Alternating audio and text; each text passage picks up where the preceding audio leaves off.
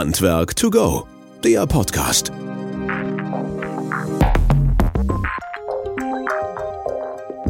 Ja, hallo und herzlich willkommen zu unserem Podcast Handwerk to go. Schön, dass ihr wieder eingeschaltet habt und dabei seid. Vielen Dank für euer Feedback zu unserem letzten und den Podcast davor. Es freut uns immer sehr, wenn ihr Ideen, Wünsche, zu den Themen uns schickt und natürlich aber auch zu den Teilnehmern uns schickt. Deswegen also gerne wieder über die Social Media Kanäle oder persönlich oder at, über die E-Mail-Adresse podcast.wöhler.de.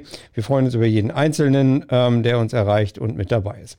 Und ich freue mich insbesondere zu einer ja, wie soll ich das sagen? Erstmal Premiere heute und ähm, ich glaube, dass da auch ein bisschen was draus wachsen kann halt letztlich. Also, wir haben uns mal ein bisschen überlegt, nachdem wir neulich mit dem Patrick Stümpfle so einen schönen Podcast zusammen gemacht haben zur SAK-Ausbildung ähm, und zu dem Gewerk, wie sieht das eigentlich aus im Bereich Schornsteinfeger und Sanitärheizung Klimahandwerk? Und ähm, da haben wir zwei nette Freunde, Bekannte gefragt, ob sie nicht Lust haben, mit dabei zu sein beim Podcast. Deswegen freue ich mich umso mehr auf der einen Seite den Patrick, den wir ja schon einmal gehört haben, mit in die Runde zu nehmen. Patrick, hallo, herzlich willkommen und schön, dass du Zeit hast und dabei bist, hier mit uns darüber zu reden.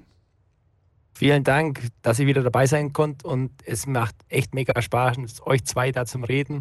Ich freue mich auch auf den Austausch mit Kaminkehrern. Das freut mich echt als SHKler. Ja, das äh, ich glaube auch, wir, wir stoßen da ein bisschen was an. Natürlich und auf der anderen Seite äh, im Bereich Schornsteinfeger, äh, Magnus, ich brauche von meiner Seite nicht mehr viel zu dir sagen, aber letztendlich sind wir auch über Jahre schon unterwegs. Halt, Magnus Werner, herzlich willkommen. Schön, dass du auch Zeit hast, ähm, bei uns hier in dem Podcast mit dabei zu sein. Wer und wie ihr seid, jetzt kommen wir gleich drauf. Hallo Magnus. Ja, hallo Christian, hallo Patrick. Ich freue mich auch. Bin auch gespannt darauf. Ne? Also auf geht's. Ja, genau. Wir hatten äh, die Idee, dass wir gesagt haben, wir wollen natürlich die beiden Gewerke jetzt nicht gegeneinander äh, ausboten oder ähnliches und so weiter. Das steht uns völlig nicht zu und das wollen wir auch gar nicht, sondern wir wollen halt genau mit euch zusammen halt die Schnittstellen und die Punkte herausarbeiten, wo der eine vielleicht was vorbereiten kann und der andere ein bisschen was dazu beitragen kann, sodass natürlich viel stärker die beiden Gewerke auch Hand in Hand arbeiten und sicherlich sich auch ganz, ganz viele Themen jetzt schon auf der Baustelle, beim Kunden, in der Ausbildung, was auch immer ähm, dazukommen halt. Und deswegen haben wir gedacht, wir nehmen zwei, die sehr stark in den Gewerken drin sind, in der Ausbildung. Der Patrick ist da wirklich mit Leib und Seele dabei. Patrick, du bist SAK-Ausbilder in Kempten. Du bist ähm, nicht nur Skilehrer, du hast auch eine eigene Betrieb Betrieb, SAK, ähm, du machst Heizungsbau aus Leidenschaft, du hast eine eigene Wissensplattform, nice to know, du machst noch einen Podcast, also ich weiß nicht was alles, also tausend du halt, also irgendwo unterwegs. Ähm, ja, und da glaube ich, findet sich die Zeit. Und Magnus, du bist auch im Bereich Schornsteinfeger natürlich schon jahrzehntelang aktiv. Du bist äh, über die Innung halt auch als Referent in den verschiedenen äh, Bereichen tätig, ob nun in der Aus-, auch in der Weiterbildung ähm, und hast natürlich auch immer ganz, ganz viele Schnittpunkte zum SAK-Handwerk. Also von daher auch sehr eng dabei, wo wir hoffentlich an der einen oder anderen Stelle helfen können. Ja, aber trotzdem erstmal reingefragt, ähm, um euch ein bisschen mehr vorzustellen, um da reinzukommen, halt auch für die Zuhörerinnen und Zuhörer. Ähm, Patrick, was ist deine Liebe zu dem Beruf? Was findest du an dem SAK-Handwerk so begeisternd? Ja, also diese Vielfältigkeit. Das heißt, ich mache eigentlich relativ viel. Das heißt, ich fange an von einer ganz normalen Armatur zum Tauschen in dem Badezimmer oder im Bad bis hin dann eigentlich zu einer komplexen Wärmepumpenanlage mit Gashybrid. Und da treffen wir dann uns auch schon wieder. Also im Endeffekt, ich habe da irgendwo so die Vielfältigkeit. Und das ist auch das Schöne in unserem SAK-Handwerk, dass wir nicht nur für auf eines sind, sondern tatsächlich einfach sehr, sehr viel machen können. Auch die Hydraulik, Pneumatik. Wir hatten es ja in unserem Podcast eben angesprochen, weil ich glaube, das ist die Vielfältigkeit, dieses tägliche. Also ein Kollege von mir sagt immer, jeder Tag ist anders. Und das, glaube ich, ist auch bei uns im SAK wirklich so. Also das heißt, wenn da ein Lehrling gibt oder auch einen Monteur gibt, der jeden Tag immer dasselbe macht, ich glaube, dann ist er am falschen Beruf oder hat da was Falsches. Also ich persönlich bin nur im Kundendienst unterwegs und bei mir sieht es tatsächlich so aus, dass ich eigentlich jeden Tag teilweise fünf, sechs Sachen mache und die jedes Mal anders ausschauen und teilweise sogar komplett andere Gewerke eigentlich beinhalten. Das heißt, Elektro, ein bisschen hier ein Fliesenleger, hier mal ein bisschen was und auch natürlich auch mit den Schornsteinfeger. Beziehungsweise jetzt habe ich mal eine Frage, ganz kurz, einfach zum Lage. Wann ist ein Schornsteinfeger und wann seid ihr Kaminkehrer? Wir sind nur Kaminkehrer in Bayern. in Franken sind wir sogar nur Schlotfeger. Okay. Also da gibt es doch noch, in Bayern äh, gibt es auch noch die Franken, da ist eine kleine Region, da ist man noch der, der Schlotfeger. Sonst ist man der Kaminkehrer und dann außerhalb ist man dann der Schornsteinfeger. Ja. Wir haben ja, wir haben ja ein paar Gespräche vorher geführt, das heißt also einmal kennengelernt und eben schon längere Zeit äh, locker vorweg geredet und viel Spaß zusammen gehabt. Aber dass so eine Frage kommt, da hätte ich jetzt auch nicht mitgerechnet halt. Äh, okay, Patrick, also diese Vielfältigkeit hast du angesprochen, halt dieses immer wieder neue Erleben und Kennenlernen und so weiter. Magnus, was ist deine Liebe zum Beruf halt Schornsteinfeger? Ja, du kennst mich, ich bin ja mit Leib und Seele Schornsteinfeger. Ähm, und das Besondere daran ist halt, ähm, ist es halt auch sehr abwechslungsreich und vor allen Dingen ist es halt auch, verbinden wir halt den vorbeugenden Brandschutz mit dem aktiven Umweltschutz Ne, und mit äh, und äh, das ist sozusagen die Relevanz, die mich da einfach so sehr, äh, sag ich mal, fasziniert, dass wir tatsächlich vor Ort was bewegen können. Ne? Wir sorgen halt gemeinsam natürlich auch mit SAK. Also ich muss dazu sagen, ich, weil du immer sagst, so hatte ich im Vorgespräch auch gesagt, ich kenne nur gute Heizungsbauer. Ich habe nur gute äh, äh, Beziehungen zu den Heizungsbauern und ähm, habe eigentlich ein tolles Verhältnis dazu. Liegt auch daran, dass ich auch viel im Bereich Energie unterwegs bin und dann mit den Förderanträgen für Heizungsbauer, äh, mit dem Begleiten von hydraulischen Abgleich und so weiter und so fort. Also immer im, sage ich mal, auch als, äh, als Team ich da sehe, sozusagen, dass wir die Energiewende im Grunde halt auch maßgeblich halt auch äh, umsetzen müssen. Also was die Anlagentechnik halt auch, äh, sage ich mal, betrifft. Und diese, diese Vielfältigkeit, wie gesagt, vom vorbeugenden Brandschutz, äh, das einfache Kehren über die Beratung äh, bei den Kunden, ähm, und halt dann auch die, gerade den Umweltschutz, wenn es, wenn es um Fragen von Feinstaub geht, Schornsteinhöhen ähm, und ähm, halt auch die Frage zur Energieberatung, äh, was kann man machen, ähm, wann ist eine Wärmepumpe sinnvoll, was für Alternativen gibt es, ähm, was muss ich, wenn ich eine Wärmepumpe haben will, was muss ich noch machen, damit es von den Kosten her passt. Ne? Also diese ganze Komplexität halt, dass wir da halt den großen Überblick haben und das macht mir halt wahnsinnig Spaß, ähm, da irgendwie mitzuwirken, also an dieser Stelle. Mhm. Und äh, beide habt ihr gesagt, dass das Handwerk dabei liebt halt letztlich und auch das ist das, was euch da prägt und ausmacht. Jetzt habt ihr ja schon verschiedene Eckbereiche immer wieder genannt, wo, wo man sich begegnet am Markt halt letztlich und auch beim, beim täglichen Kundenbereich und auch ähm, beim Arbeiten. Ähm, Patrick, was sind so im Kundendienst deine, deine größten Berührungen halt zu Kaminkehrern oder Schornsteinfegern halt? Ja, also grundsätzlich mal so, wir, also ich persönlich bei meinem, also wenn wir unterwegs sind und da auch die Wartung machen, ist ja meistens mal grundsätzlich mal, dass wir die, die Wartung, also die Wartung direkt vor Ort beim Kunden an Gasgeräten, Ölgeräten, Pellets mache ich jetzt weniger, aber ich sage auch, das ist natürlich der Punkt, wo wir immer treffen. Das heißt, wir müssen ja im Endeffekt schauen, dass wir gerade diesen CO2 oder auch den CO-Ausstoß relativ gering machen. Gerade bei Pellets ist es ja oft so der Punkt, wo wir auch dann den Feinstaub messen. Gut, da sind wir ein bisschen raus, also ich zumindest, aber ich sage mal, auch das gehört eigentlich im Endeffekt hier dieser Knackpunkt.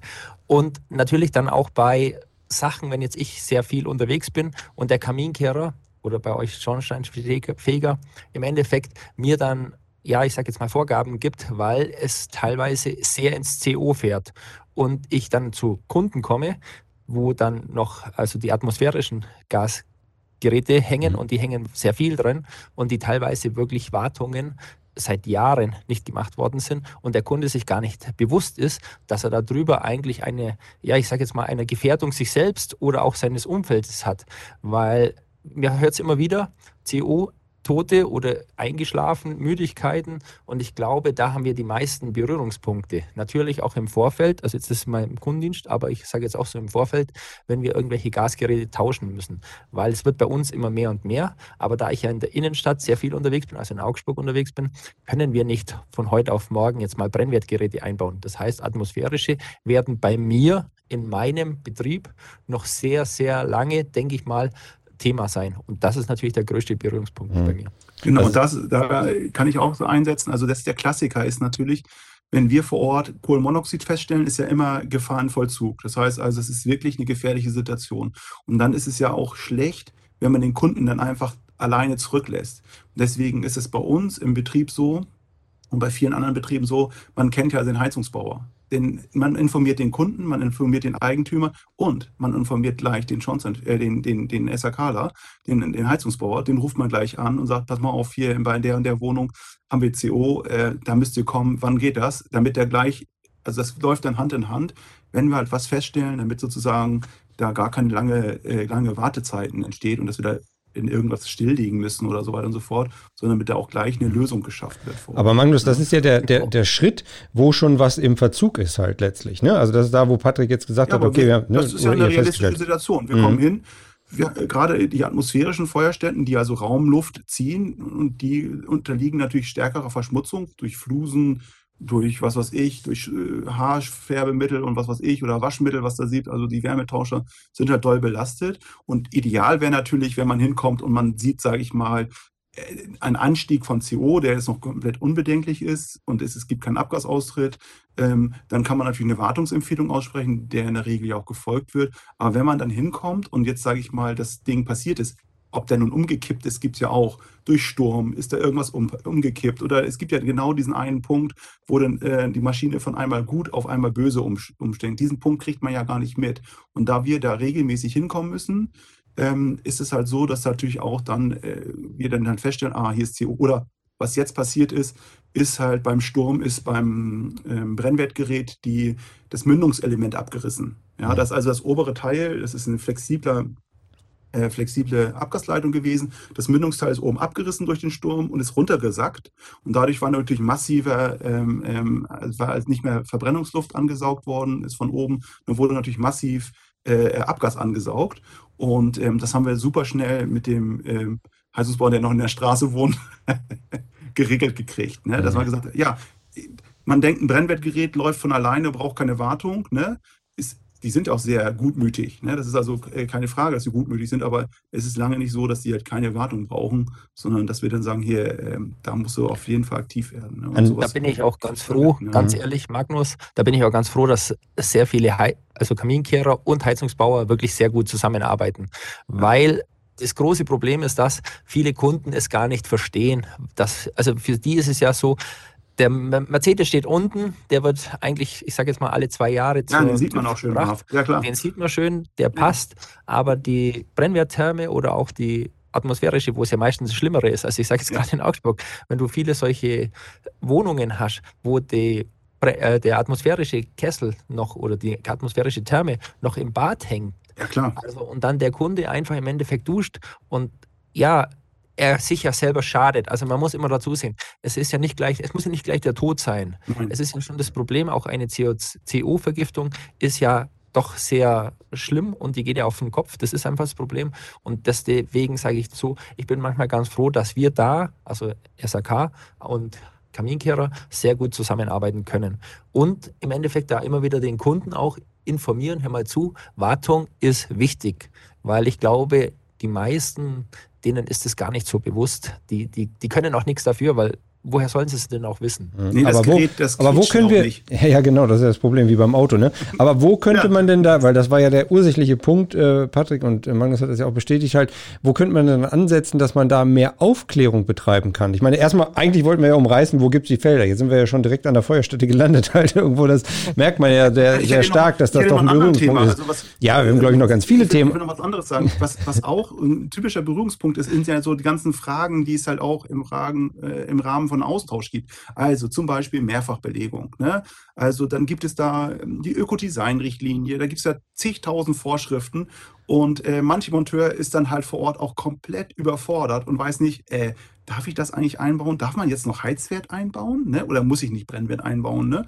Und dann ist halt einfach auch eine schnelle Frage, du äh, Schornsteinfeger, Shawnee, kannst du mal sagen, äh, da kann ich hier einfach ein Gerät, äh, äh, also ein B-Gerät, äh, ne, also atmosphärisch, darf ich das eigentlich austauschen oder muss ich auf Brennwert gehen? Und dann muss ich sagen, nee, das ist eine der wenigen Ausnahmen von der Ökodesign-Richtlinie. Klar darf man halt bei Mehrfachbelegung ähm, halt auf B auf B austauschen, geht ja gar nicht anders. Ne? Oder dann noch schwieriger, wir haben halt eine, eine C-raumluftunabhängige äh, Mehrfachbelegung, äh, ja, dann fängt der Austausch an. Ja, wie mache ich denn eine Mehrfachbelegung beim Brennwert? Ne? Und dann gibt es halt auch die ganzen Fragen. Äh, Frage Brennwertaustausch zu Brennwert. Darf ich die alte Abgasanlage äh, noch benutzen? Und all das sind Fragen, die man dann super klären kann, äh, im Vorfeld, wo man halt auch, ähm, auch gut zusammenarbeitet. Gibt es eine Story von mir. Ähm, also bei, wenn die alte Abgasanlage drinnen bleibt, dann drücke ich die in der Regel ab, um halt sicher zu sehen, ob die halt noch ihre Leistungsfähigkeit hat, also dass sie halt ausreichend dicht ist. Ich meine, die ist dann halt 10, 12 Jahre alt, eine, eine Kunststoffleitung. Ne? Da sind auch die Dichtungen, äh, sage ich mal, kommen dann ja auch irgendwann an die Grenze. Äh, das heißt also, sie wird dann abgedrückt und dann kann das natürlich sein, dass beim Abdrücken was kaputt geht, nämlich die Münd das Mündungsstück, mhm. weil das natürlich zwölf Jahre in der Sonne hängt. Ne? Und dann ist natürlich auch schön, wenn man dann mit dem Heizungsbau ein gutes Verhältnis hat. Ich weiß ja auch, warum die drinnen bleibt, weil die halt so damals beim Neubau des Hauses so dämlich in die Dachschräge eingebaut worden ist, dass es ein wahnsinniger Aufwand ist, diese Abgasleiten da rauszufriemeln. Aber das Mündungsstück, das kann man dann doch wieder austauschen, nachdem man es kaputt gedrückt hat mit der, mhm. äh, mit der Abdichtblase. Ne? Und so passiert das ja auch, dass ich ja, ich, ich sichere sozusagen den sicheren Betrieb ab, indem ich die Abgasleitung abdrücke, stelle auch das Schwach, die Schwachstelle fest, das ist das letzte, der letzte Meter im Grunde. Ne? Und da wird dann halt nur der letzte Meter getauscht. Ne? Und Patrick, jetzt hattest du, oder wir kamen ja gerade von der Wartungsseite her und auch jetzt gerade über die Dichtheit Abgasanlage, aber zu der Wartung, zur präventiven Aufklärung halt letztlich, wo wir gerade nochmal davor hängen geblieben sind. Was, was könntest du dir vorstellen oder wünschen halt letztlich? Ich meine, jetzt gerade ähm, Energie äh, teurer geworden, sehr sensibles Thema halt letztlich. Es soll ganz schnell gehen, jetzt irgendwie alle weg irgendwo vom Gas oder Alternativen schaffen halt, aber du und alle anderen Experten sagen auch, ja klar, können wir machen im Neubau, aber was ist denn im Bestand? Das kriegen wir doch niemals auf die Reihe halt letztlich. Also Bestand ist das Problem, nicht der ja. Neubau. Der ja. Neubau ist kein Problem. Ja. Den haben wir im Griff. Aber Patrick, wie könnten wir da halt mehr Aufklärung betreiben halt? Jetzt gar nicht mal so sehr nur auf Neuinstallation, sondern auch auf Wartung und äh, Verbesserung quasi.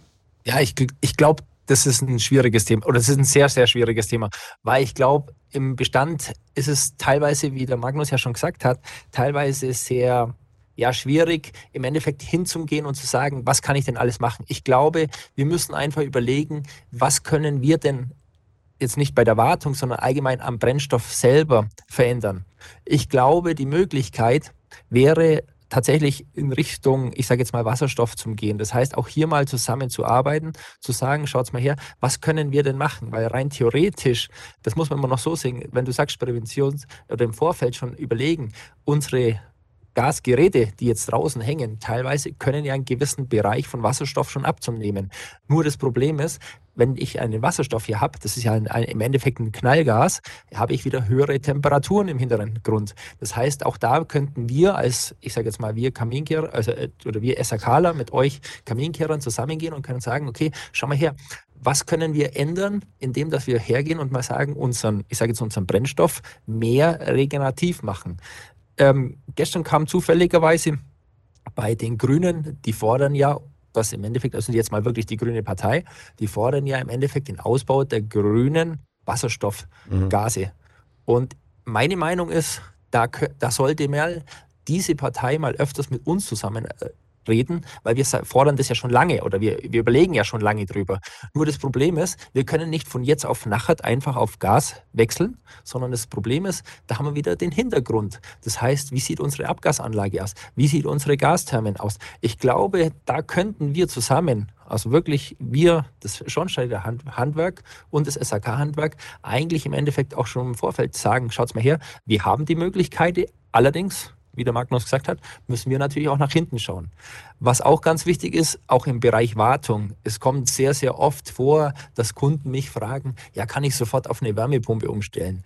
Ich glaube, auch hier der Energiemix wäre, das hat der Magnus ja auch super erklärt, ich glaube, wir können den Kunden da auch gemeinsam informieren, dass auch hier die meisten Schornsteinfeger sind ja tatsächlich Energieberater, also die sehr, sehr viele, die ich mhm. kenne, sind inzwischen auch Energieberater. Und ich glaube, auch hier könnten wir miteinander vorgehen und könnten sagen, hört mal zu, bei uns passt es eigentlich ganz gut, weil unsere, ich sage jetzt mal, unsere Wärmepumpen und Gasgeräte oder Ölgeräte, auch die Ölgeräte haben noch ihren Bestand, das muss man einfach noch so sehen, können einfach in Zusammenarbeit miteinander perfekt fürs Haus abgestimmt werden. Und ich glaube, wenn wir in dem Feld noch mehr miteinander zusammenarbeiten würden und auch dann den Kunden bei der Wartung dafür informieren, mhm. ich glaube, dann könnten wir auch noch einiges machen. Mhm. Nur das Problem ist halt, Wärmepumpen geht halt mal In Augsburg Innenstadt halt nicht. Mhm. Also das muss man ganz klar sehen. Oder München Innenstadt ist es halt nicht möglich. Aber warum können wir dann nicht auf andere, ich sage jetzt Wasserstoff, ist jetzt nur mal so eine Idee von mir. Ja, ich darf dich da mal was zu sagen. Weil er wollte gerade Magnus nämlich, der, der klopft schon, er wollte schon gleich reingrätschen, halt, dann kommen ja, wir ja. Nee, ich habe meine Notizen gemacht. ja, ja, genau. Ja, ja, ja. ja. ja. ja. ja also ich würde nochmal zum Thema Wasserstoff sagen. Hm, mein Problem bei Wasserstoff ist, dass die Energiedichte nicht, nicht, zu nicht hoch genug ist. Das heißt also, wir haben halt einfach, also wir können nicht 100% Wasserstoff machen, wir können halt nur bis maximal 20% beimischen. Dann haben wir halt haben wir halt ein Problem einfach mit der Menge, die erzeugt werden muss. Es ist eine gigantische Menge, die da äh, ersetzt werden muss. Und wir brauchen den Wasserstoff für technische Prozesse. Ich weiß, wir lieben Anlagentechnik. Wir lieben es, eine Maschine in den Keller zu stellen und die macht das alles wieder gut, Wärmepumpe. Keiner denkt daran, Energie zu sparen. Das ist so, das ist, das ist so unsexy. Einfach zu sagen, hey, einfach weniger. Ne? Also, und da ist, das ist mir das Tolle. Das ist nämlich der gute Schnittpunkt. Und ich, ich kenne ich habe letzte Woche ein total äh, geiles Gespräch mit, mit, einem befreundeten Heizungsbauer gehabt, der gesagt, du Magnus, ich habe hier einen Kunden, der wohnt äh, mit zwei, zwei Menschen, wohnen auf 370 Quadratmetern, ja. haben eine 70 kW äh, äh, Ölheizung. Ich soll da jetzt eine Wärmepumpe einbauen. Äh, der, der, der Brunnenbohrer, der hat gesagt, wie viel, wie viel Bohrungen soll ich denn da machen? Also da schwert Geld keine Rolex, ist klar, ne? Aber Junge, der hat, der 70 kW, der hat äh, 7000 Liter Öl, äh, ballert der da weg in seine, weil er natürlich noch ein Schwimmbad hat. Äh, das, der, ich fange an, Energie zu sparen. Ne? Also mhm. komm, mal, komm mal von diesem Energiesockel runter. Das ist mal so ein Thema, dass wir diese Maschinen lieben, aber dass man an der Energieeinsparung, und das fängt damit an, dass wir überlegen müssen, also wie dimensioniere ich das? Ne? Brennwertgeräte sind super gutmütig, Wärmepumpen verzeihen wenig. Ne? Und dass man einfach weiß, wir müssen die einfach bedarfsgerecht auslegen. Und ähm, da sind wir halt... Ähm, sage ich mal, da finde ich halt ein guter Schnittpunkt. Wir geben den Impuls zum Kunden, sagen, Mensch, schau mal, ähm, fang doch mal einfach mit einem hydraulischen Abgleich an. Viele Anlagen sind halt hydraulisch gar nicht abgeglichen. Da liegt einfach Potenzial brach. Ne? Fang doch mal an, guck doch mal, teste dich doch mal von unten ran. Nutz doch mal die Regelung so, wie sie ist. Mach doch nicht einfach 22 bis, äh, äh also 6 bis 22 Uhr. Äh, äh, die Kunden machen 65 Grad äh, warm Wasser, weil ist ja hygienisch, ne? Wegen mhm. der Hygiene. Die ignorieren komplett, dass ein Hygieneschutzprogramm schon einprogrammiert ist. Ne? Also es gibt so viel Einsparpotenziale, die man heben kann. Ich habe ja, wenn man so Kunden, die richtig toll unterwegs sind, ne, da merke ich das ja auch in der Energieberatung, wie viel Energie die einsparen, nur durch Nutzerverhalten. Also es ist schon, da ist ein Schatz auch zu heben, den wir können. Und der letzte Punkt, also Wärmepumpe NT Ready, wir machen halt uns stark ja gerade für die Initialberatung, dass wir sagen, wir können halt diese Impulse geben und checken halt auch, dass eine Wärmepumpe, also die Idee ist ja, eine Wärmepumpe halbiert ja im schlechtesten, also im besten, im schlechtesten Fall halbiert sie ja die Energie. Das ist ja toll. Also ich habe 3000 Liter Öl, das sind 30.000 Kilowattstunden und wenn ich eine schlechte Luftwärmepumpe habe, dann macht sie eine Jahresarbeitszahl von 1 zu 2, das heißt also eine Kilowattstunde elektrisch, macht dann zwei Kilowattstunden thermisch, das ist also richtig schlecht, aber hey, das ist dann halt von 30.000 sind das dann nur 15.000 Kilowattstunden. Achtung, mal Strompreis. 15.000 Mal Strompreis. Das ist natürlich, das muss man dem, das ist die andere Wahrheit. Das ist zwar die Hälfte der Energie, die vorher gebraucht wurde. Das ist vielleicht ein gutes Ziel für die Bundesregierung, aber es ist schlecht für den Kunden, weil der immer noch wahnsinnig viel Stromkosten hat. Er muss halt runter. Klar, muss die Arbeitszahl auch hoch, aber dann sind wir dann wieder beim passenden Heizungssystem. Und in der Stadt kommen wir einfach nicht drum herum, auch mal über Wärmenetze nachzudenken. Ich hasse dumme Fernwärme. Das heißt also, die immer zu viel liefert, weil alle müssen ja für den maximalen Auslegungspunkt im Grunde ja die Wärme rausziehen. Aber warum nicht mal schlaue Fernwärme? Warum nicht Wärmenetze im Verbund, so dass man zum Beispiel mit einer Wärmepumpe, die sich dann, also die dann zum Beispiel aus dem, aus dem kalten Wärmenetz sich, äh, aus dem kalten Netz sich die Wärme rauszieht. Dann ist das auch für die, ne, also das sind, es gibt so viele tolle Ideen, also auch Quartierslösungen und so weiter und so fort wo man halt viel auch äh, was erreichen kann. Ja? Ich muss ein bisschen, bleibt, ja. bei enger Bebauung bleibt das nicht aus. Ja. Ich muss ein bisschen aufpassen, weil wir ja alle gerne äh, auch äh, Vorträge halten halt. Ja, ja, dass wir da wieder wieder hinkommen. Nein, dass wir da wieder hinkommen halt, wo, äh, wo wir die Sachen gerade umrissen haben. Patrick, jetzt war es ja so, natürlich diese gesamte Technik und die ihr auch einbaut und äh, so weiter und so fort. Aber jetzt kommt dieser Faktor Kunde ja wieder ins Spiel halt. Hast du das Gefühl, da wo ihr sagen wir, gemeinschaftlich oder wie auch immer mit den Gewerken das plant und organisiert, dass der Kunde das auch so wahrnimmt oder will der dieses Plug-and-Play halt einbauen und ich will eine Rundummach glücklich Sache und dann ist Feierabend. Also letztendlich der Heizungsbauer oder auch Schornsteinfeger sagt mir, wie ich es machen soll und dann ist gut. Nein, also ich glaube, wir haben tatsächlich schon inzwischen die Kunden glücklicherweise, jetzt nennen wir mal was Positives an diesen ganzen, ja, ich sage jetzt mal Krisen, okay, dass die Kunden wirklich schon langsam Gedanken sich drüber machen. Also die machen sich tatsächlich Gedanken drüber, was haben sie für ja, Möglichkeiten, auch Einsparpotenzial. Das heißt, dieser hydraulische Abgleich ist tatsächlich eine Möglichkeit, aber auch allgemein Heizflächen vergrößern. Also manche Kunden haben tatsächlich jetzt wirklich so, die haben schon seit Jahren, sagen wir, der Heizkörper ist zu klein, macht es einen größeren, dann können wir die Volllauftemperatur runterziehen. Mhm. Also das heißt, auch das ist wirklich möglich und die Kunden sind da tatsächlich auch schon so weit bereit und ich sehe das einfach, dass diese, ja, auch die Kunden auch so langsam uns selber glauben, Früher war das so, was hat der Installateur gewollt? Mei, dann war uninteressant. Wenn es der Kaminkehrer gesagt hat, dann war es vielleicht noch ein bisschen höher angesehen.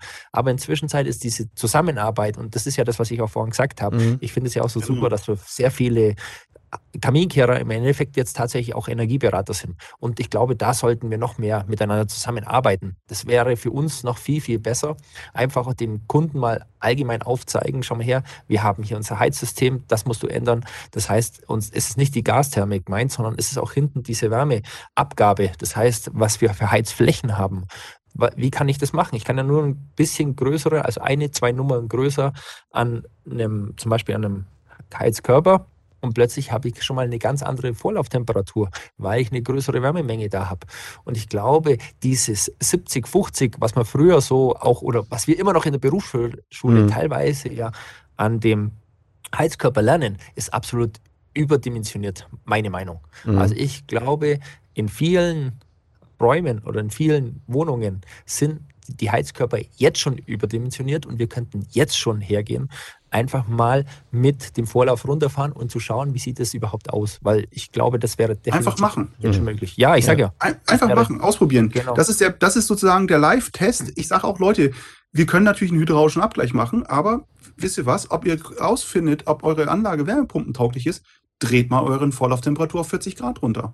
Und kommt damit, dann habt ihr mal so ein Gefühl, ob es funktioniert.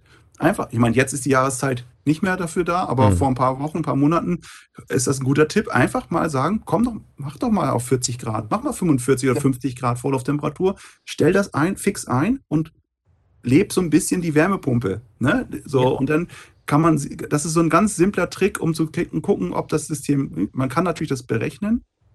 Aber Patrick, ich will mal eine Frage stellen. Es gibt ja diese neuen Tiefstemperatur-Heizkörper mit PC-Lüftern unten dran. Ich habe schon gedacht, wenn das Philips bauen würde mit noch einem Feinstaubfilter oben drauf, dann wäre es doch geil. Aber ja, was, also, hast, du die schon, hast du die schon verbaut, diese Tiefstemperatur? Nein, nein. also ich habe noch keine. Da sind ja so Lüfter unten, so eine Lüfterreihe genau, unten drin. Ich, ich kenne sie. Ich denke so, Wahnsinn, ich, das, wer baut sich das ein? Also das ist natürlich auch so eine Not, ne? Und ich dachte so, genau. das ist keine gute ich Idee. Glaube, ich glaube, also das sind wahnsinnig teuer erstens mal. Also ein Kollege von mir, der mit mir einen Podcast macht, also Marco Walz, der macht ja sehr viel Energie. Mhm. Also der macht Holz und äh, Pellets bei uns, also wahnsinnig viel. Und da muss ich ja ganz klar sagen, es ist sehr, sehr interessant. Der nutzt sie zum Beispiel wirklich sehr, sehr oft und sehr, sehr häufig. Und der lässt die tatsächlich wirklich laufen ohne Ende. Und der ist zufrieden. Also ich kann okay. keine Erfahrungswerte machen, aber okay. er nutzt sie tatsächlich öfters. Mhm. Ja, weil das wäre mich mal, das würde mir, weil auf die Frage komme ich da immer. Und deswegen zum Beispiel, Christian, das ist mhm. auch so wichtig.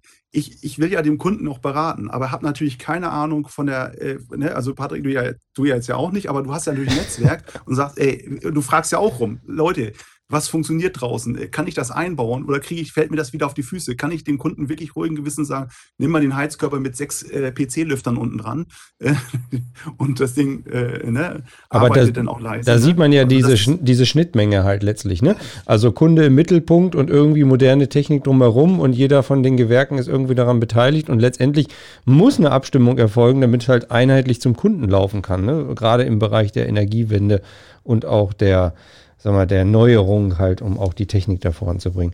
Jetzt läuft ja, man natürlich. spricht ja auch über den Kunden. Ne? Ja, also klar, deswegen, ja, ja, klar. Wir müssen natürlich auch hier, wir wollen ja jetzt nicht nur eine Folge machen, das soll ja auch ein bisschen der Hinweis sein, wenn ihr Wünsche und Ideen habt, also nicht ihr beide, sondern ihr, die da draußen zuhört, was denn so. vielleicht mal besprochen werden sollte und diskutiert werden sollte mit dem Schornsteinfeger und dem SAK-Handwerk in dem Bereich jetzt, wie wir das hier machen, dann schickt uns gerne die Themen, damit wir auch da ein bisschen tiefer reingehen können halt.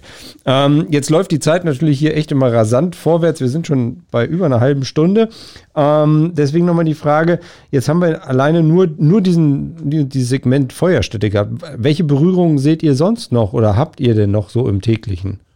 Also ich hätte noch eine, und zwar, das wäre auch ganz interessant, in meinen Augen, auch im Altbau ist es, glaube ich, möglich, ähm, die Lüftungstechnik. Mhm. Also ich glaube, auch ja. hier drüber könnten wir noch viel, viel mehr gemeinsam miteinander vorgehen auch hier zum Beispiel, auch bei, auch wieder bei atmosphärischen. Also wir kommen natürlich immer wieder auf das Alte hin, aber ich denke auch, weil oft ist es so, ja, wenn ich atmosphärische Kessel drin habe, Gas, Brennwertgeräte drin habe oder auch Gasbrennwertgeräte drin habe, ist es immer so, ja, die Lüftung, das wird, wird sehr, sehr schwierig. Ich glaube, auch darüber könnten wir sehr hohen Einsparpotenzial hinkriegen. Richtig Natürlich gut. ist es mal eine, ja. In eine Investition, das ist auf jeden Fall definitiv, aber ich sage mal, auch das wäre sehr, sehr viel möglich. Und ich glaube, wenn wir das auch noch im Konzept rüberbringen, und ich glaube, das sollten wir auch wirklich mal uns, uns ja. unterhalten, nur mal, was mhm. kann der Kaminkehrer und der Installateur oder der Heizungsbauer, SAKler, wirklich mal miteinander machen im Bereich Lüftungstechnik. Im Gebäudebestand vor allen Dingen. Ja, genau. Im Gebäudebestand. Genau, ganz, ganz wichtig. Weil das sind ganz dicke Bretter. Also wir haben da, die, also Deutschland ist so negativ zu der Lüftungsanlage eingebaut, also äh, eingestellt. Also ja. ich, auch ich, eingebaut, das stimmt schon. Nein, auch eingebaut, alles richtig. Aber wirklich, wo ich sage, und das wäre echt so toll, weil in meiner Beratung ist eine Lüftungsanlage immer dabei und die Kunden winken immer ab und das wäre super. Und wir haben jetzt, ich habe letztes Jahr eine Anlage im Gebäudebestand realisiert. Richtig geil. Also das Haus stand, das ist ein neues Haus, stand halt zwölf Jahre schon. Also, ne, und da wurde halt eine Lüftungsanlage von äh, einem großen schwedischen Hersteller eingebaut, einer der größten Deu der deutschen Hersteller. Darf man mhm. eigentlich äh, äh Marken nennen, äh, Christian? also wir kriegen kein Geld dafür, ne? Und von daher kannst du das natürlich ja. schon nennen. Wir sollten so ein bisschen neutral bleiben. Nicht, nicht, dass es einen Mecker gibt und dass ich rausgepiepst werde oder so. Ne? Also auf jeden Fall, ihr macht es ein bisschen neutral. Ich fand es aber total spannend, wie man halt im Gebäude stand, natürlich ein relativ neues äh, äh, Haus. Trotzdem, das Gerät wurde nachträglich auf dem Dachboden installiert. Ähm, und wir haben das halt zusammen äh, umgesetzt mit, mit einem Heizungsbaubetrieb ähm, aus Lüneburg. Und äh, die Kundin hat es gemacht, weil sie Allergikerin ist. Und mhm. war am Schluss nicht ganz zufrieden, weil sie hat immer noch Allergien. Es ist natürlich so, wenn man hochallergisch ist, dann geht man natürlich auch durch die, durch die Tür. Ne? Also eine, eine, eine Lüftungsanlage rettet einen da nicht komplett. Sie, aber das war der Hauptgrund. Aber ich habe das, das ist mal meine Musteranlage, wenn ich in der Beratung bin, sage, ey, es geht. Man kann im Gebäudebestand eine Lüftungsanlage einbauen und das ist energetisch ja hochinteressant. Das haben wir zum Beispiel bei einem Rechtsanwalt gemacht in seiner Anlage, weil der konnte jetzt Innenstadt Augsburg die Fenster nicht öffnen. Ja. Mhm. Ständig Straßenverkehr, also hat er Lüftungstechnik braucht. Und ich sage dir gleich, das ist definitiv möglich ja. und das ist, hat auch sehr, sehr gut funktioniert. Und das ist so meine Anlage, wo ich mal sehr gerne erkläre. Klar, man muss dazu sagen, wie du sagst, mit der Filtertechnik ist es natürlich heftig. Die können nicht zaubern. Ja. Nein, wir können nicht zaubern. Aber auch hier, auch hier, das ist meine Meinung, könnten wir noch viel, viel mehr zusammenarbeiten, weil das ist ja so der Punkt. Energieberater, Installateur. Mich, mich stört ein bisschen, dass ich selber eigentlich als Energieberater dann meine Anlagen teilweise nicht einbauen darf, weil wenn ich sie schon an, also das ist so bei mir so dieser Knackpunkt, wo ich immer sage, jetzt bin ich Energieberater, jetzt kann ich ja eben einfach genau das erklären. Gut, ich bin nicht Energieberater, aber ich sage jetzt nur allgemein, ich kenne ja viele SAKler, die sind Energieberater und dann dürfen sie irgendwo nicht ihre eigene Anlagen, die sie dann wirklich die auch Ahnung davon haben, das auch einbauen. Und ich glaube, das wäre auch noch so ein Punkt, wo wir mal sagen könnten, okay, wenn du schon dich da in der Bereich tätig bist, warum machst du es dann nicht? Mhm. Ja, aber ist das, das denn Angst? Aber, man, ist das, ja, aber ist das denn Angst halt letztlich vor dieser Technik? Ich meine, Lüftungsanlagen ist ja jetzt nichts Geheimnisvolles. Nee, auch von den Gewerken her, weiß ich nicht. Nein, 18017, jeder ist irgendwo damit groß geworden. Das ist doch eigentlich auch ein nein. sinnvolles Ding halt. Wartung, alle könnten davon profitieren und damit leben. Halt Inspektion ja. ist alles nein, da. Wo ist das Problem? Also ich, ich sehe nicht, dass ähm, ich sehe nicht das installierende Handwerk und auch nicht den, den Energieberater, Schornsteinfeger, die dagegen Lüftungsanlagen sprechen. Es ist einfach tatsächlich in den Köpfen von den Menschen. Mhm. Genau. Also wir, wir haben beide jetzt so Pilotanlagen, die, wo wir sagen, es funktioniert wirklich, ist alles okay, die Umsetzung ist super und es wird da gefördert und so und wir haben dann eine tolle Arbeitsteilung auch hingemacht und ähm, auch die großen Hersteller unterstützen da einen super bei der, bei der hydraulischen Auslegung des Lüftungsnetzes und so weiter und so fort. Ne? Und äh, es sind, also es ist eigentlich echt eine gute, gute Sache, aber das, da muss man einfach Öffentlichkeitsarbeit machen. Und das ist natürlich eigentlich ideal. Deswegen sage ich das, Patrick, es ist eigentlich eine tolle Arbeitsteilung, weil wenn, wenn wir als chancenfähiger Energieberater da auftreten und sagen, ey, denk mal über eine Lüftungsanlage nach und wenn äh, Heizungsbauer kommt und sagt, äh, sag mal, habt ihr schon mal über eine Lüftungsanlage nachgedacht? Weißt du, das, das macht ja was mit den Leuten, die denken, die mhm. beschäftigen sich damit. Und ich sage, und bitte nicht die, ich meine, ist auch okay, die dezentralen, die einfach mit einem Loch in der Wand und so, kann man ja auch, ist alles gut. Ne? Aber ruhig mal auch mal an, an eine große Anlage denken. Und seien wir ehrlich, ich meine, die liegt im Preis von der Heizung. Also eine Lüftungsanlage. Ja, natürlich. Kommt, also es ist kein, es ist nicht so brutal teuer, ne? also ungefähr so ein Preis wie, wie eine normale Heizung. Also und ich denke, da kannst du einen wahnsinnigen Energieeinsparung bringen, weil du hast ja, ja. durch den Wärmetauscher teilweise, ja. ich sage jetzt mal so, die Hersteller sagen zwar 89, äh, 98 Prozent. Ich, ich glaube nicht ganz dem, weil ich sehe ja die Zahlen teilweise draußen. Also ich mache ja Integrallüftungsgeräte, aber ich sage mal so, die Zahlen sind natürlich weit runter. Aber dennoch, lass es auch 80 Prozent eingespart sein, was wirklich real ist. Mhm. Und dann sage ich ganz ehrlich, dann kannst du ganz schnell dir diese Kosten von, jetzt sagen wir mal, nennen wir eine Zahl, nicht, dass es sind, 7000 Euro knapp, im Endeffekt ganz schnell rein erwirtschaften. Und wenn, du dann, und wenn du dann denkst, dann machen wir noch die Gebäudehülle dicht, weil ja ne, der Lüftungswärmeverlust natürlich auch unkontrolliert ist, dann können wir die Gebäudehülle dicht machen. Dann machen wir die neuen dreifach verglasten Fenster rein und die machen wir dann richtig dicht weil wir ja eine Lüftungsanlage haben, die für den hygienischen Grundlüftung sorgt. Ne? Mhm. Dass wir sagen, da brauchen wir keine Angst mehr haben, dass wir da irgendwie ein Hygieneproblem bekommen. Und das ist, ein, das, das, ist das Konzept. Also ich glaube, wenn wir drei jetzt am Markt auftreten würden, wäre das überhaupt kein Problem. ja, wir würden das ver du, wir verhebeln ja auch den Papst ein Doppelbett. Also das, aber, aber äh, ja, ja und der weiß es noch nicht mal, ne? das ist viel besser. Ähm, okay, aber er braucht in seiner Burg vielleicht keine Lüftungsanlage. Okay, aber wo ist das Problem? Also warum kriegen wir diese PS nicht auf die Straße halt letztlich? Weil wir kämpfen da schon seit Jahren an verschiedenen Fronten ja, ja. immer wieder und immer wieder halt. Ist der Deutsche einfach nicht, nicht bereit für Lüftung oder warum ist das so? Meine, meine, Genau, mein, das wollte ich gerade sagen. Also das hast du eigentlich richtig gesagt. Ich sage mal, mein Problem oder was ich so draußen merke, die meisten wissen gar nicht, was das Positive ist. Das heißt, vieles sagt man immer so, ja, Lüftungsanlagen, wenn ich die drin habe, darf ich kein Fenster mehr aufwachen, was ja totaler Quatsch ist. Mhm. Ähm, Im Endeffekt, na klar kann ich es machen. Du wirst es bloß weniger machen. Viele meinen, ja, das ist total unhygienisch, was auch totaler Käse genau. ist, weil wenn wir den gleichen Hersteller nehmen, zum Beispiel äh, nennen, den wir jetzt nicht nennen werden, dem seine Rohre sind ja ich sage jetzt mal lebensmittelecht. Also das muss man immer noch so sehen. Also das heißt. Ähm, Ach, den Dreck lüfte ich ja sowieso rein. Also ich verstehe genau, immer also, Leute, ich versuche es zu erklären. Ich sage, Leute, ja, an der Lüftungsanlage wird ja Schmutz transportiert. Ich sage, ja, wie, wo kommt denn die Luft sonst rein? Die kommt durchs offene Fenster rein, ungefiltert. Richtig. Ich sage, jetzt kommt jetzt habe ich wenigstens die Chance, es zu filtern. Mhm. Genau. Und das ist so mein, so mein Punkt, wo ich halt nicht verstehe. Aber das ist, glaube ich, diese Vorbehaltung. Das ist das Gleiche, wenn du überlegst, Christian, wie viele Jahre kämpfen wir schon drüber, über das Thermostatventil am Heizkörper? Also nur als Beispiel. Ja, ich sage ganz ehrlich, noch. ich glaube, ich glaube, keiner von uns drei, also ich werde wahrscheinlich der Jüngste hier, in der, und ich bin ja schon ein bisschen älter, aber seien wir uns ganz ehrlich, keiner von uns hat wirklich noch richtig am Heizkörper, Ventil so einen richtigen Stellschrauber dran gehabt. Die meisten von uns kennen schon an Heizkörpern tatsächlich die Thermostatkopf. Ja, ist immer mhm. meine Meinung. Und heute noch ist es in den, in den Köpfen drin. Also ich hatte das für das Nice to Know mal nachgeschaut, also für unseren Wissenspodcast. Mhm. Siehe da, seit 1959 gibt es Thermostatköpfe. Ja, Danfoss. Das ja. heißt, ja genau. Oh, das heißt, heißt gesagt. Wir nehmen den Pieps da rein. genau. Also das heißt, seit dem Zeitpunkt arbeitet der Thermostatkopf für den Heizkörper und macht auf und zu automatisch. Und mhm. dennoch wird heute zu und auf gedreht und die, was da für Vorhersehungen und Vorher Erklärungen mhm. mir teilweise auf dem Weg sind. Und ich glaube, da haben wir tatsächlich, Christian, das werden wir auch tatsächlich nicht mehr erleben.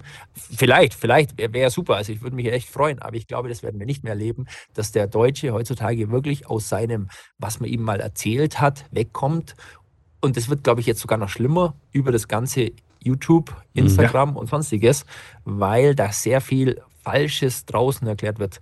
Und vielleicht über so einen was wir jetzt machen mit unserem Podcast, vielleicht bringen wir den Leuten ein bisschen mehr, nur wir müssen immer noch so sehen, auch viele, also auch viele Schornsteinfeger, viele SHKler mhm. und viele, die mit der Energie zusammenarbeiten, haben die gleiche Denkweise und überlegen noch gar nicht, die wissen noch gar nicht, was sie eigentlich ihren Kunden Gutes tun könnten. Das heißt, was wir jetzt momentan machen, wir sind drei kleine Jungs, mhm. in dem Sinne in der großen SHK-Welt, die uns Gedanken darüber machen. Nur wir, es sind ja ein paar mehr, die sich darüber machen, äh, Gedanken machen. Aber wie gesagt, wenn wir auf der Messe waren, wirst du sehen, die meisten haben für das gar kein Interesse. Mhm. Und vielleicht auch gar keine draußen. Zeit. Ne? Also das ist ja genau. so der nächste Punkt, der auch noch dazu kommt. Halt, habe ich die Zeit wirklich und will ich das investieren draußen vor Ort, den zu überzeugen oder verkaufe ich nicht einfach 0815, weil damit verdiene ich Geld, damit auf. passt es und damit ich ist gut halt. Ne? Pass auf, Magnus, du kannst jetzt noch eine Geschichte erzählen, aber dann also, würde ich sagen, dann, ja, pass auf, dann würde ich sagen, wir, wir ja, danach müssen wir aber, danach müssen wir aber in den Cut kommen, weil wir dann schon ja, über eine Dreiviertelstunde machen.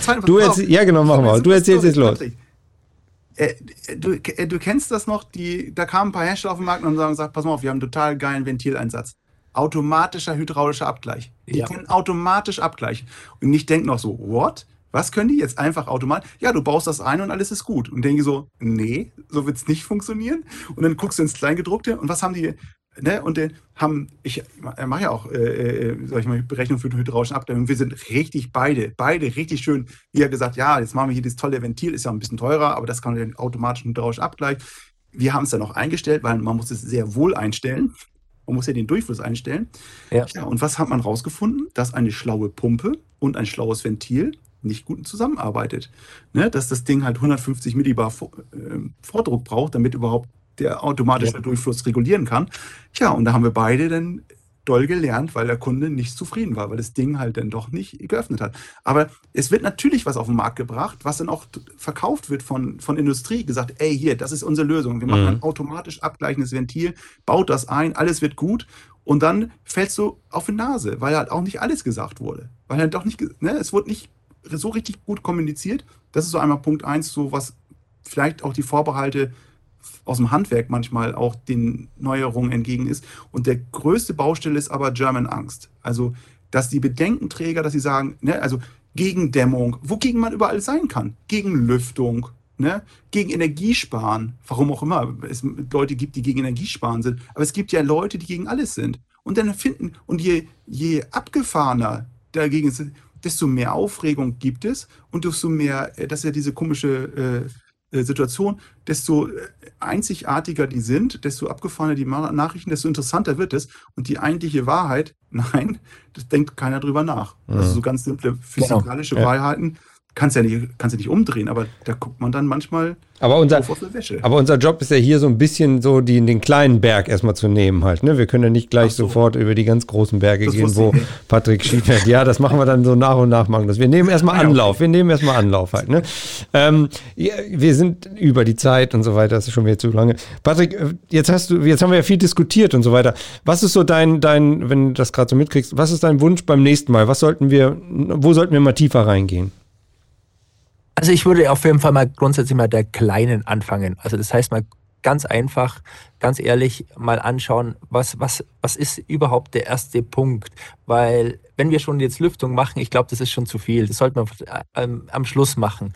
Ich glaube, der erste Punkt, den wir einfach mal machen, ist mal grundsätzlich, wo ist unser Treffpunkt bei Gasthermen oder im Endeffekt diese TRGI oder wie auch immer. Also ich glaube, da sollten wir wirklich mal, mal intensiv uns mal unterhalten, vor allem auch Schornsteinbelegung. Ich glaube, das sollten wir als nächstes Mal beim nächsten Mal wirklich definitiv mal besprechen, weil ich glaube, da ist der größte Trefferpunkt, den wir momentan sehen. Und dann erarbeiten wir uns einfach die nächsten Punkte. Und ich glaube, als übernächstes würden wir uns dann wirklich mal in Richtung Gashybrid gehen oder wenn wir wirklich wollen, mhm. schon in Lüftungstechnik. Okay. Magnus, was ist so das, was dir am Herzen liegt oder wo du gemerkt hast, okay, da, da, da prickelt's? Naja, also, weil das halt auch gerade so aktuell ist, ist natürlich das Thema Wärmepumpen und äh, Wärmepumpen, äh, ähm, also geeignete Gebäude, nenne ich das. Also äh, NT-ready sagen manche, aber ich sage immer Wärmepumpen fertig. Ne? Also die, die Gebäude Wärmepumpen äh, startklar zu machen. Ne? Das ist sozusagen mein Thema, wie man das zusammen machen kann, weil mir begegnen halt viele äh, Heizungsbauer mit Bauchschmerzen, die sagen, die Kunden, die wollen unbedingt eine Wärmepumpe einbauen mit aller Macht. Und der wird das den auch schon, also man kann da tolles Geld bei verdienen, das ist richtig toll, ne? Aber den wird halt als schlecht, weil sie halt auch wissen, ah, ich meine, ich, das sind ja meine Kunden, da muss ich auch noch mal ein zweites Mal hin. Den möchte ich eigentlich auch keinen Schrott verkaufen. Ich will den nicht einfach eine Wärmepumpe verkaufen und nach mir die Sinnflut, sondern ich möchte die ja noch weiter gut betreuen. Und da gibt es Bauchschmerzen halt und die muss man halt auch vor Ort irgendwie gut lösen. Und das ist so ein Thema, wie kriege ich da, sage ich mal, die Kunden möchten sich halt am besten eine schnelle Lösung, Wärmepumpe rein, alles wird gut. Das ist es ja nicht. Und das wäre so für mich so ein Thema. Wie kriegen wir da sozusagen gemeinsam eine mhm. Sprache äh, hin, dass man sozusagen eindeutig kommuniziert gegenüber dem Kunden, dass man klar sagt, du musst A, wenn du A sagst, musst du auch B sagen. Und B ist wichtig. Mhm. Ja. Jetzt haben wir zwei verschiedene Themen. Einmal natürlich alles rund um Gas und TRGI halt bis hin zu Schornsteinbelegung und auf der anderen Seite natürlich Wärmepumpen, Energie, Gebäude. Ähm, jetzt könnt ihr da draußen mehr oder weniger mitentscheiden, halt, was wollen wir beim nächsten Mal besprechen. Also wenn die Folge erschienen ist hier, könnt ihr gerne mit in die Kommentare schreiben. Wir werden es auch mit draufschreiben und können ja dann gucken, ob das passt. Ähm, wenn ich hier zu Wort komme, es sei denn, die beiden reden eh über das Thema, über das sie reden wollen. Dann ist du hast eh uns auch beide eingeladen. ja, genau, so sollte es ja auch sein, dass wir da tiefer reinkommen. Ey Leute, es hat ganz viel Spaß gemacht. Es war so ein bisschen, wo wir nicht wussten, funktioniert das? Äh, funzt es oder klappt es und so weiter und wie kommen wir hin? Aber ich glaube, also ich habe ein gutes Gefühl. Wie geht's euch? Ja, es macht Spaß. Spaß. Also sag mal so, ich glaube, wir ergänzen uns und da sieht man einfach, dass wir auch tatsächlich wirklich im Endeffekt alle das Gleiche denken. Und das ist, glaube ich, unser Ziel, ähm, ein bisschen die Angst zwischen Kaminkehrer und SAKler zu nehmen. Und vielleicht ergibt sich ja noch mehr draus. Magnus, du hast ja. das Schlusswort. Echt? Ja, ja zu Hause nie, aber jetzt hier. Ich, ich, das ist, habe ich selten. Nein, nein, nein ich finde, das hat also sehr viel Spaß gemacht und ähm, es ist halt wirklich, soll der, Austausch, der ist total wichtig, dass man sich, dass man einfach weiß, man hat es immer mit Menschen zu tun und man hat es mit Menschen zu tun, die aus Leidenschaft ihren Job machen. Und das kann man gar nicht hoch genug anrechnen. Also das ist einfach eine wichtige Botschaft. Das ist schon sehr pathetisch. Ne? Und irgendwann werden wir dann als vierte, fünfte Folge auch mal den, den, also, den, den, Kunden in den Mittelpunkt stellen, ne? weil den gibt es ja auch noch irgendwo, über den wir uns kümmern müssen. Ja, den nehmen wir ja mit. okay, alles klar. Leute, vielen, vielen Dank. Ich weiß, der Patrick hat seinen Urlaub unterbrochen, der Magnus hat seinen Feierabend verschoben. Also von daher danke, dass ihr die Zeit hattet. Und wie gesagt, wenn Wünsche, Ideen sind, schreibt uns die. Wir sehen uns wieder und dann äh, hören wir uns auch. In diesem Sinne, vielen Dank Bis fürs ja. Zuhören. Dankeschön. Tschüss. Patrick. Tschüss. Ciao. Handwerk to go, der Podcast.